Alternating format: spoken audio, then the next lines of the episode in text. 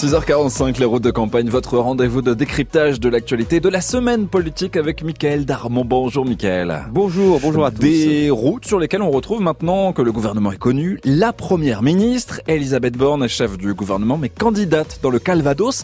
C'est un risque qu'elle doit prendre, elle qui n'a jamais été élue Écoutez, c'est même la première décision qu'elle a prise hein, après sa nomination, alors que beaucoup pensaient qu'elle se retirerait de la campagne justement des législatives pour se consacrer euh, au gouvernement. Eh bien, Elisabeth Borne a pris le contre-pied et annoncé qu'elle maintenait sa candidature. C'est en fait son premier acte à Matignon et c'est un acte politique. Certes, la circonscription dans laquelle elle se présente semble facilement gagnable. Hein. Bon, ça, ça, reste quand même un risque parce qu'une élection, c'est une élection. Toutefois, c'est la volonté de montrer qu'elle n'est pas la techno hors sol et déconnectée de la vie des Français comme on pourrait euh, la présenter, uniquement une femme de dossier. Pour son premier déplacement d'ailleurs euh, cette semaine, hein, même si euh, l'enjeu était surtout d'occuper la presse et d'assumer la lenteur relative dans la composition de l'équipe, eh bien, elle a choisi de rencontrer des associations au Murau, dans les Yvelines, une ville de banlieue, et échanger avec des jeunes filles. Hein. Le, le, signal est clair. Euh, tant que le gouvernement n'est pas au travail, elle veut faire du symbolique et donc du politique. Mais justement, Michael, c'est vrai qu'à travers ses premiers pas, on perçoit une volonté de faire aussi évoluer son image déjà. Et oui, on est déjà en train de découvrir euh, une autre euh, Elisabeth Borne. Hein, des aspects de son parcours amènent déjà à la regarder différemment. Si elle,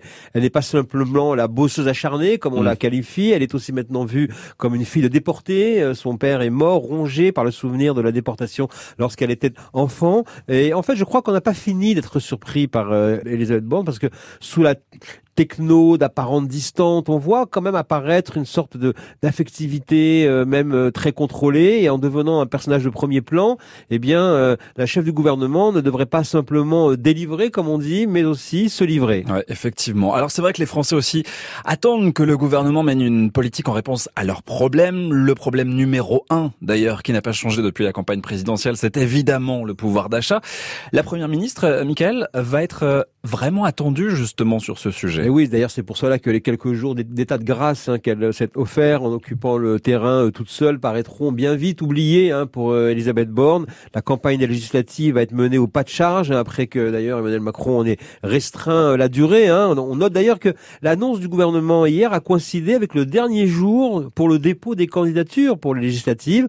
Et là aussi, c'est un signal très clair. Maintenant que le gouvernement est composé, eh bien, la campagne peut démarrer. Des annonces peuvent être faites sur le pouvoir d'achat, le gel des loyers, le bouclier tarifaire. Cela permettra sûrement de soutenir la campagne et on verra si c'est de nature à mobiliser les électeurs pour soutenir la majorité présidentielle. Ah ouais, car les perspectives sont sombres justement pour la rentrée. Oui, ce qui est certain, c'est que le gouvernement ne sera pas à la fête. Finances publiques épuisées, ralentissement économique, pénurie d'énergie et de matières premières, tous les voyants sont au rouge. La question également se posera rapidement dans ce contexte tendu. Est-ce qu'il sera possible d'imposer aux Français une réforme des retraites dont on sait déjà qu'elle est rejetée par les syndicats et une partie de l'opinion? C'est à ce moment-là hein, que l'on verra donc euh, la mesure et la dimension euh, donc euh, d'Elisabeth Borne qui devra effectivement déployer une capacité politique à parler aux Français et aussi à pouvoir donner son propre rythme dans le tandem avec le président de la République. Parce que lui aussi, il a ses propres enjeux. Il ne se représente pas comme on sait en 2027. Il aura donc à cœur de marquer son deuxième mandat qui,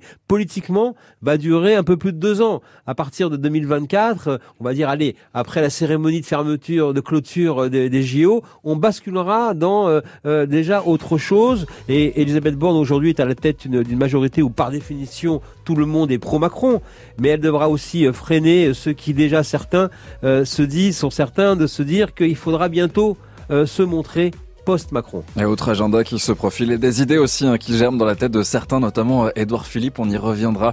Merci beaucoup Michael, les routes de campagne c'est en réécoute sur francebleu.fr et rendez-vous samedi prochain.